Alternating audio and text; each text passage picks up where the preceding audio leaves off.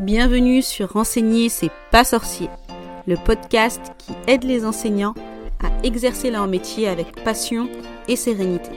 Je suis Samer, enseignante depuis 16 ans et psychopraticienne. Et ma mission avec ce podcast, c'est de t'aider à bien gérer ta classe, à accompagner tes élèves, même ceux qui ont des profils différents, et surtout à t'épanouir en tant que prof.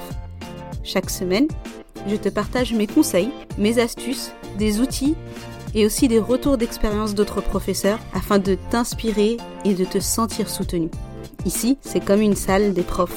On est entre nous, dans la bienveillance et le respect, au service d'une mission commune, l'éducation des enfants, qui sont les adultes de demain. Alors, pour que ta vocation continue de rimer avec passion et motivation, et pas avec pression ou dépression, installe-toi confortablement. C'est parti. Bienvenue dans ce nouvel épisode. Je suis ravie de vous retrouver aujourd'hui. J'en profite pour remercier celles qui se sont inscrites au challenge.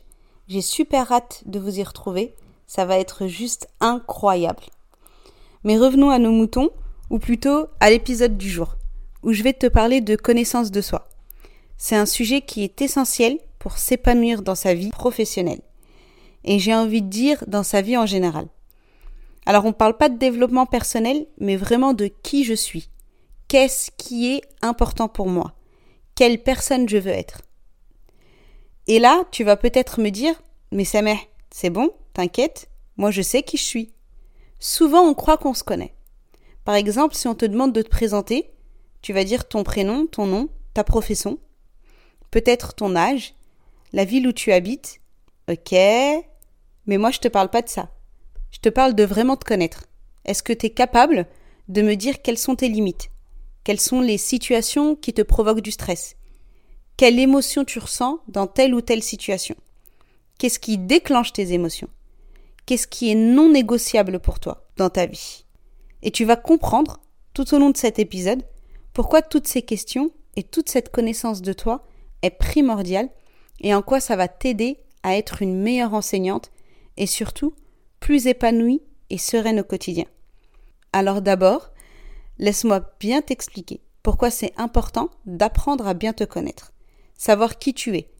Ce n'est pas juste connaître tes couleurs préférées ou tes hobbies, c'est une compréhension profonde de ta propre personne. Ça englobe tes valeurs, tes croyances, ce qui te motive, tes forces, tes faiblesses. Pourquoi est-ce si important pour nous, les enseignants? Parce que nous sommes des modèles pour nos élèves. Nos actions, nos réactions et nos comportements ont un impact direct sur leur apprentissage et leur développement. Comprendre tes valeurs personnelles est essentiel. Par exemple, si tu apprécies la créativité, cela te conduira naturellement vers des méthodes d'enseignement qui encouragent l'expression artistique. Si la compassion est importante pour toi, tu seras plus enclin à créer une atmosphère en classe basée sur la bienveillance. La connaissance de soi favorise également l'authenticité. Tu n'as pas besoin d'être un modèle parfait, mais en étant authentique et en montrant que tu évolues constamment, tu inspires tes élèves à faire de même. Enfin, cela t'aide à gérer tes émotions. Tu peux mieux comprendre pourquoi tu réagis de certaines manières dans des situations stressantes en classe ce qui te permet de développer des stratégies pour rester calme et réfléchi. Maintenant que tu as compris pourquoi la connaissance de soi est importante, je voulais absolument te donner des exemples plus concrets de comment mieux te connaître va t'aider dans la manière de gérer ta classe. La première façon dont la connaissance de soi peut t'aider dans la gestion de classe est en développant une conscience émotionnelle. Ça signifie être conscient de tes propres émotions et de leur impact sur ton enseignement. Par exemple, si tu sais que le stress te rend plus impatient, tu peux développer des stratégies pour gérer ce stress, qui va favoriser un climat de classe plus positif. Comprendre tes valeurs personnelles est crucial. Tes valeurs guident tes décisions et ton comportement en classe.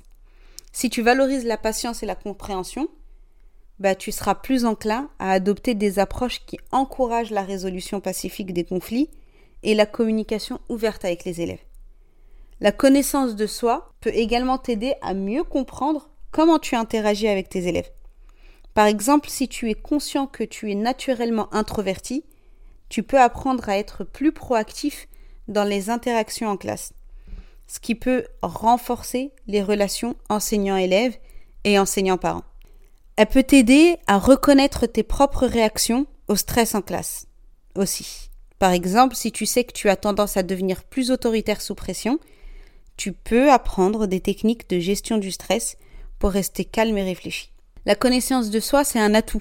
C'est un atout essentiel pour tout enseignant qui veut créer un environnement de classe propice à l'apprentissage et au bien-être de ses élèves. Elle te permet de comprendre tes émotions, de développer une gestion de classe adaptée à tes valeurs, à toi-même, et d'interagir de manière plus constructive avec tes élèves. Si je te parle de tout ça, c'est parce que moi-même, j'ai vu un changement majeur, un véritable tournant dans ma manière d'enseigner entre le moment où je me connaissais pas forcément très bien, et le moment où j'ai découvert un outil de connaissance de soi qui a révolutionné ma vie. Et je pèse mes mots. Cet outil, c'est le MBTI. Et je vais t'expliquer ce que c'est. Alors tu as peut-être déjà entendu parler du fameux test des 16 personnalités qu'on trouve sur Internet. Et là, je te déconseille carrément de te faire ce test, car ils sont pas de bonne qualité et ça ne définit pas, comme il se doit, ton profil et qui tu es réellement. Normalement, pour définir ton profil, c'est au moins trois heures de test avec un maître praticien. D'ailleurs, si tu as déjà fait ces tests, je suis sûre qu'en fonction des sites, tu as à chaque fois des résultats différents. Donc c'est pour te dire à quel point ce n'est pas fiable.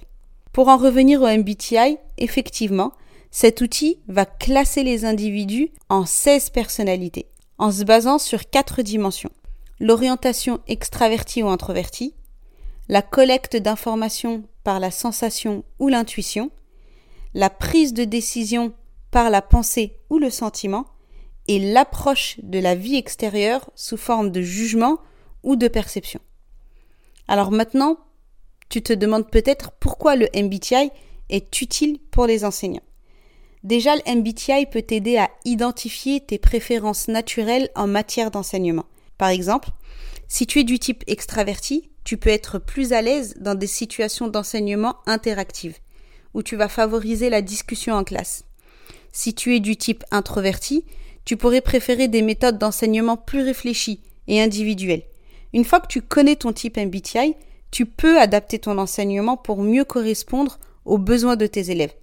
Si tu es du type intuitif, tu vas inclure davantage d'activités créatives et de projets dans ton programme. Si tu es du type sensé, tu peux privilégier des approches plus concrètes et factuelles. Le MBTI peut également t'aider à gérer les conflits en classe. En comprenant les types de personnalités de tes élèves, tu peux anticiper les frictions potentielles et adopter des stratégies pour les résoudre de manière constructive. Par exemple, si tu as un élève du type pensée qui entre en conflit avec un élève du type sentiment, tu peux utiliser des méthodes de résolution de conflits adaptées à chaque type. Le MBTI va vraiment t'aider à comprendre quels sont tes déclencheurs de stress, quels sont tes besoins, comment les nourrir pour exploiter ton plein potentiel en étant 100% aligné avec toi-même. Je vais m'arrêter là parce que je peux parler du MBTI pendant des heures vu que je suis moi-même maître praticienne à MBTI. En tout cas, si ça t'a donné envie de découvrir cet outil, d'en apprendre plus sur toi, rejoins-nous pour le challenge de trois jours, devenir l'enseignante confiante et sereine que tu rêves d'être, qui peut radicalement changer ta vie d'enseignante. Si tu veux t'inscrire, tu as le lien dans la description de cet épisode, et si tu as des questions, n'hésite pas à me les poser en message privé sur Instagram. Tu as également le lien de mon compte dans la description de l'épisode. À bientôt! Merci d'avoir écouté cet épisode d'enseigner c'est pas sorcier jusqu'à la fin. Si tu l'as apprécié, je t'invite à le partager à d'autres enseignants et enseignantes. Et pour ne pas rater les prochains épisodes, abonne-toi au podcast sur ta plateforme préférée. À bientôt!